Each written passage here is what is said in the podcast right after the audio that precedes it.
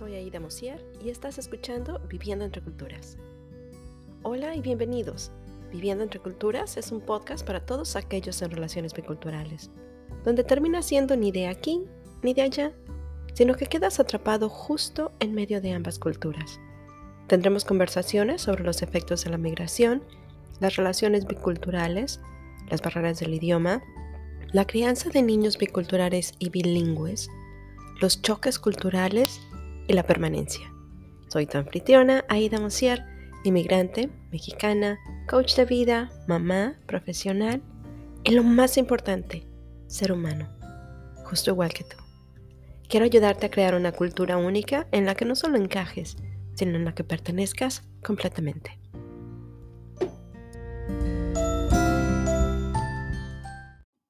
Hola, hola, bienvenidos una vez más a Viviendo entre Culturas.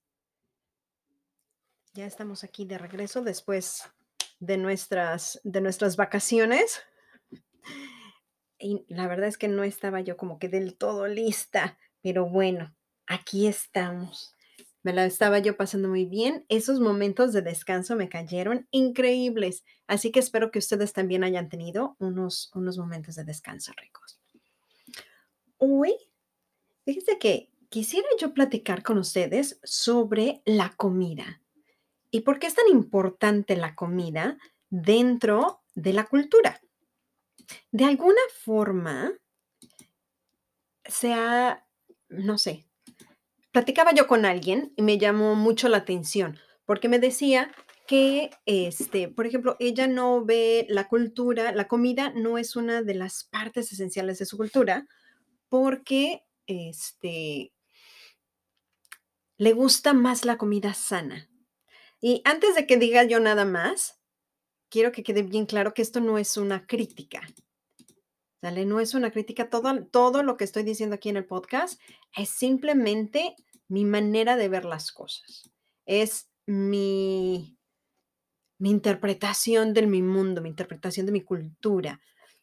Sin embargo, cuando lo pienso, la comida es una parte esencial de nuestra cultura, porque de alguna forma con eso expresamos nuestra identidad cultural, nuestros valores, nuestras tradiciones.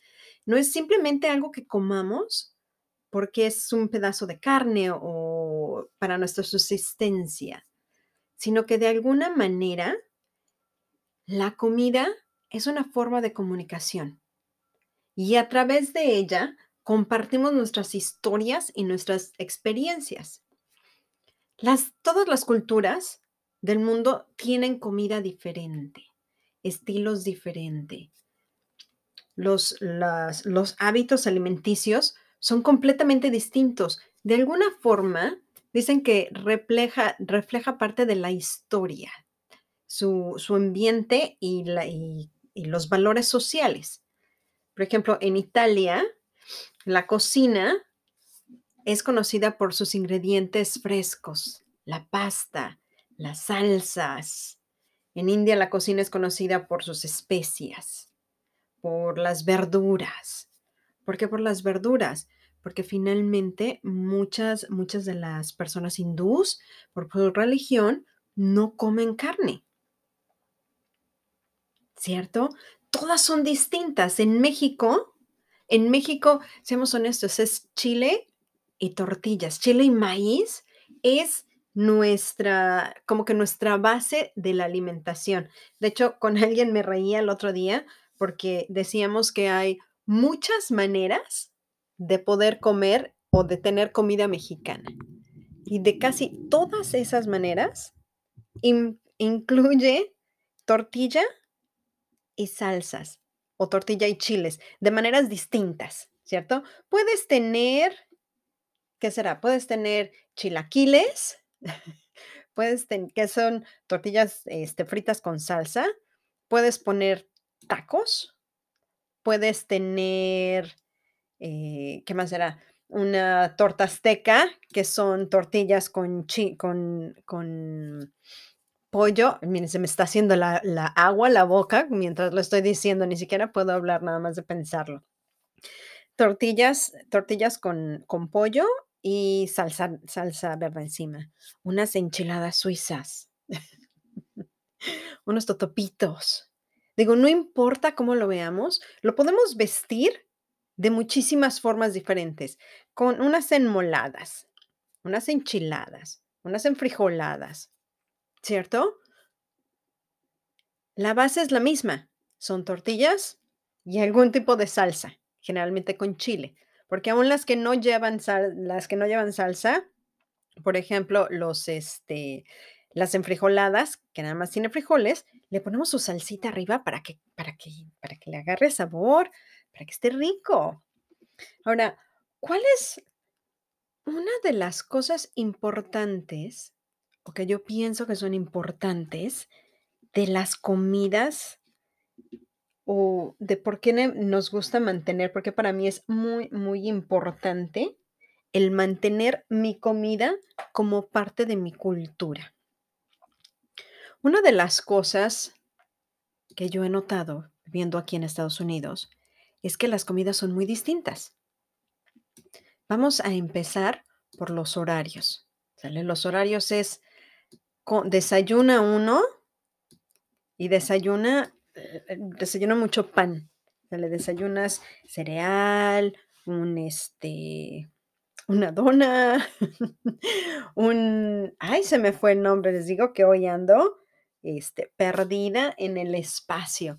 Un un pedazo de pan con con queso crema, digo, pueden ser muchas cosas. Después viene el lunch o el almuerzo, que a la hora que yo lo pienso, yo siempre dije: "Nosotros no teníamos lunch", pero aquí el lunch se come entre las 11, más o menos las 11 y las 12:30, a la 1 de la tarde, ¿sale? Es una comida ligerona. Yo siempre dije que nosotros no lo teníamos en México, sin embargo, creo que sí lo tenemos, pero no no tal cual, lo tenía, por ejemplo, en la primaria o en la secundaria y la prepa, donde me comía una torta, algo ligerito, ¿no? Nada, pues, nada muy muy pesado. A diferencia de aquí de Estados Unidos, en México, la comida pesada se hace entre las 2 y las 4 de la tarde, generalmente, que es a la hora que salen los niños de la escuela, y las familias, por lo menos por lo menos cuando yo crecí, yo no sé, hay muchas cosas que han cambiado, pero cuando yo crecí, teníamos prácticamente 2 horas para poder ir a comer. Y la mayor parte de la gente podía ir a comer a su casa. ¿Por qué? Porque el núcleo familiar era una parte muy importante de nuestra cultura. Entonces, yo recuerdo que mi hermana se regresaba, trabajaba en una en una planta química y regresaba, era casi, no sé, como media hora, yo creo, este, para venir a la casa y se hacía 1 hora de ida y de regreso, pero ella llegaba a comer a la casa. Y casi todos los días comimos juntos. De las cosas interesantes fue que, platicando con varias gentes, me dijeron: "La verdad es que la comida de nues la comida de nuestro país es una comida, mm, que no es muy sana", ¿no? Y entonces, este, pues, con las nuevas tendencias, yo procuro ser más sana, vegetariana, buscar buscar otro tipo de cosas. Sin embargo, me pongo a pensar, realmente ¿cuáles son las raíces cuáles son las raíces de de nuestra comida, de de nuestra cultura en términos a la comida? Y creo que no es nada más lo que comemos, sino que es cómo lo comemos. Yo recuerdo que en la casa, por ejemplo, eran yo ahorita soy muy práctica y es prácticamente un platillo para que no tenga que hacer nada, pero mi mamá nos hacía eran prácticamente 3 platillos. Siempre comíamos ensalada, una ensalada muy sencilla, no eran como las ensaladas de hoy en día, que son son enormes, la ensalada del chef, y la ensala una ensalada chop chop y un montón de diferentes cosas, ¿no? Sino que era lechuguita, pepinos, jitomate y cebolla. Jamás la comimos con, este, con aderezos. Se comía con aceitito, con limón y sal. Eso era todo lo que le poníamos. Había sopa y no eran esos tazones que hay hoy en día, sino que eran ahora que lo pienso, casi no les cabía nada, es un poquito de sopa, un poquito de sopa de fideos, sopa de pasta, mucha sopa de verduras, pero casi una, una cremita, una cremita de chícharos, pero casi siempre comíamos sopa. Y después venía el guisado, acompañado de, de arroz. A diferencia de lo que nos sirven aquí como, como comida mexicana, que te ponen un mundo de frijoles bayos y, y arroz rojo, en la casa generalmente comíamos arroz blanco, dependiendo de dónde vivas. El, el arroz rojo y los frijoles bayos no, no son significado de comida mexicana, que aquí te lo dan así todo el tiempo. ¿Sale? Pero y además comíamos postre, porque mi mamá tenía un diente muy, muy dulce, muy dulce. El postre muchas veces era una rebanada de sandía, una rebanada de melón, una manzana, una naranja. eh, comíamos mucha fruta y se come a mediodía. No voy a negarlo. También había días en que comíamos tamales y pozole, pero no es lo que comes todos los días. Teníamos una comida muy sana porque era una comida muy, como que muy extensa, la variedad era muy grande. Pero ¿cuáles son las, los, algunas de las diferencias? En las noches, yo sé que hay mucha gente que llegaba y comía, después de trabajar llegaba y comía a cenar lo, lo mismo. Y en muchas otras casas, nada más cenabas pues, una conchita, un pancito de dulce con, con tu, con tu leche o un café. Y eso era todo. Ahora, ¿por qué, por qué a la hora que lo veo, para mí la comida es tan importante? Porque empezamos a entrar en detalles de que uno, los, nuestros horarios, por ejemplo, van a cambiar, porque nos vamos a tener que, que ajustar a donde vivimos. Y esa es parte esencial, de alguna forma, de poder vivir en otro lado. ¿Sale? Una cosa es no ser absorbidos y otra cosa es rechazar la cultura. Ya que estamos aquí, tenemos que ajustarnos de alguna forma a los nuevos horarios. ¿ok? Los horarios son de 11 a 1 y es este, una comida más o menos ligerona. Y en la noche, a las 5 y media de la tarde, entre las 5 y media y las 7 de la noche, es la comida pesada. ¿Sale? Dices, bueno, vamos a hacer eso. Pero muchas veces, cuando decimos nuestras comidas son muy elaboradas, me hace pensar en por qué las comidas son elaboradas. Vamos a pensar en esto. Las comidas en, en los países latinos generalmente son elaboradas porque es una actividad familiar. La comida no es nada más. Siéntate y en la mañana, por ejemplo, atragántate lo más que puedas del cereal o este, y es simplemente come para, para, el- para nutrir el cuerpo.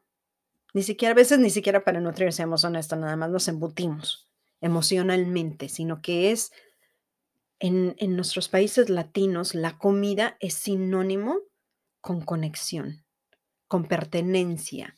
¿Por qué? Porque los núcleos de las casas son en la cocina.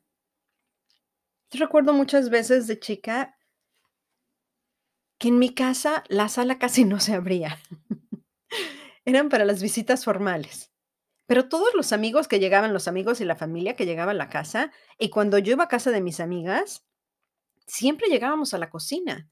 ¿Por qué? Porque la cocina era el lugar de reunión, era donde estábamos. Se genera calor de hogar. Porque ya sea que estuvieran haciendo un chocolatito, vamos a hacer algo, pero todo enten- dentro de la cocina. Empiezas a crear conexión, empiezas, estás platicando, ¿sale? Tienes, genera, por ejemplo, en los niños paciencia. ¿Por qué paciencia? Porque hoy en día es muy fácil agarrar una pizza y meterla al horno. Cuando, cuando los niños vienen, metes la pizza al horno y en 15 minutos está lista. Y nada más se las das y te vas. Pero crea paciencia porque te están viendo. Te están viendo que apenas estás empezando, ¿sale? Tienen tienen que tener un autocontrol, porque empiezan a ver que, bueno, estás empezando a cocinar, tengo que esperarme. Crea un sentido de pertenencia, porque la mayor parte de las veces, si tú puedes generar, en lugar de nada más cocinar tú involucrar a toda la familia genera un sentido de pertenencia, porque es algo que hacemos todos juntos. Lo estamos haciendo como equipo. ¿Sale? Uno pica, otro fríe, otro lava trastes o mueve las cosas, pero todos están involucrados en lo que se está haciendo. Entonces, puedes tener conversaciones muy coloquiales de qué es lo que estás haciendo, qué cosas te gustan, este, qué va a pasar mañana, cuáles son las cosas que de las que estás súper emocionado porque porque vas a poder hacer. Empieza a crear esa conexión, ese sentido de pertenencia, de que yo de aquí soy. Los olores que se van generando igual cuando cuando entras, dicen, por ejemplo, que, este, aquí, que cuando vas a vender una casa tienes que hornear galletas para que haya ese ese olor rico a hogar. ¿Qué pasa cuando tú llegas a tu casa y de repente abres la puerta y sientes el olor a un molito? A un caldito de camarón.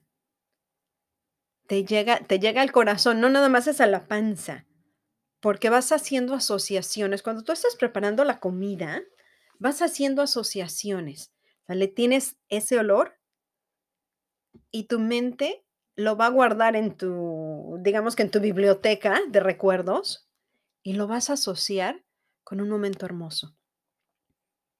Un momento entre familia. Un momento en el que estábamos colaborando todos juntos. Ahora, ¿qué otra cosa pasa?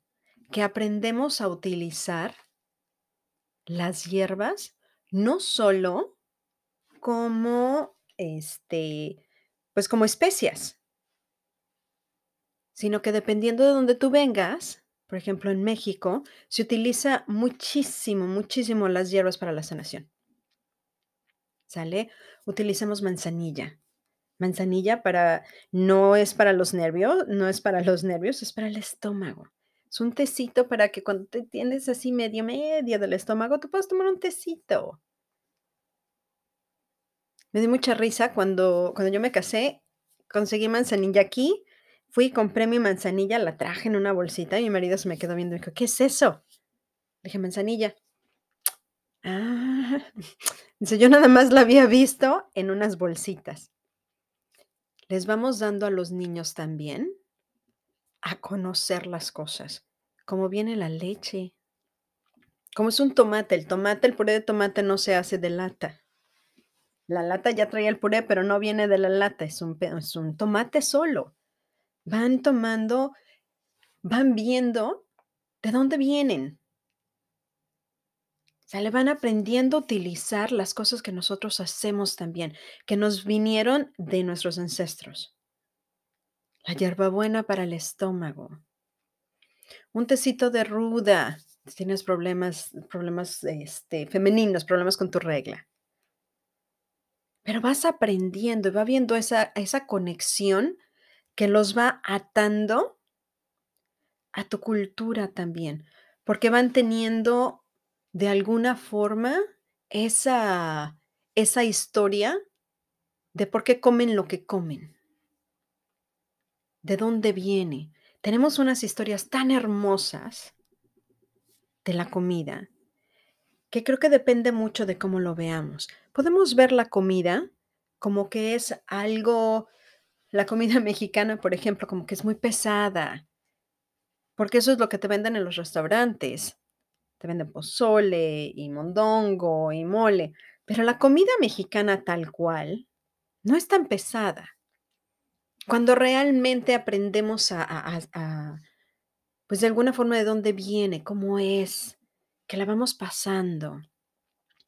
Pero de las cosas más hermosas para mí que tiene la comida, y que tú puedes cambiar la comida como quieras es que hoy en día sufrimos de conexión no tenemos conexión humana, tenemos mucha tecnología y a pesar de que podemos tener 10,000 amigos en Facebook o en Instagram o en TikTok, esa conexión humana de uno a uno, de saber que tú eres un ser humano, la hemos ido perdiendo.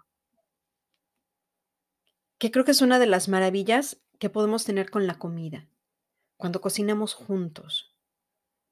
Cuando nos sentamos a la mesa, y no nada más es para atascarnos, sino que es para poder compartir experiencias. Es alimento del alma, no nada más es alimento del cuerpo, es alimento del alma. Porque nosotros, igual, y esto me parece, por lo que yo he visto, es, son países latinos en general, también hacen la sobremesa. No nada más te sientas a comer y te paras y dices, ya estuvo, ¿no? Sino que te sientas a comer y platicas, platicas de cómo estuvo tu día, platicas cómo te fue, qué es lo que estás haciendo, qué es lo que vas a hacer. Esa conexión se va creando. Y va sobre todo, volvemos a los niños, va, va produciendo en los niños, van asociando la hora de sentarse, no solo con, con meterme lo más que pueda la boca, sino con que es el momento en que platico con mi familia. Yo soy de aquí, pertenezco aquí. Pertenezco aquí porque también me toca ayudar, porque me toca hacer algo.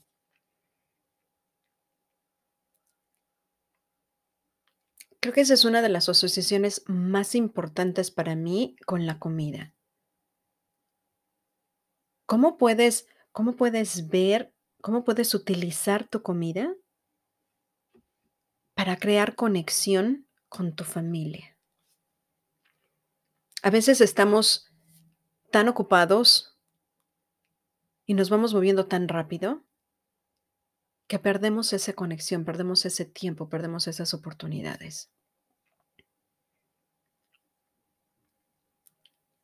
Así que te invito a que dentro de tu cultura crees una cultura de, de alimentación, pero no solo de alimentación de que vamos a sentarnos y comer y comer y comer, sino que utilicemos la comida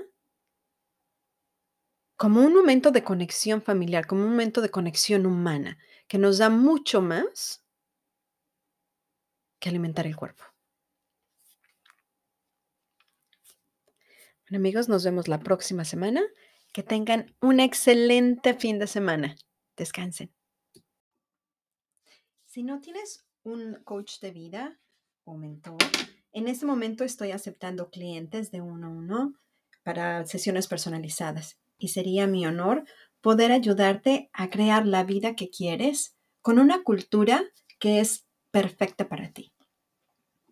Mándame un correo o búscame en aidamosiercoaching.com.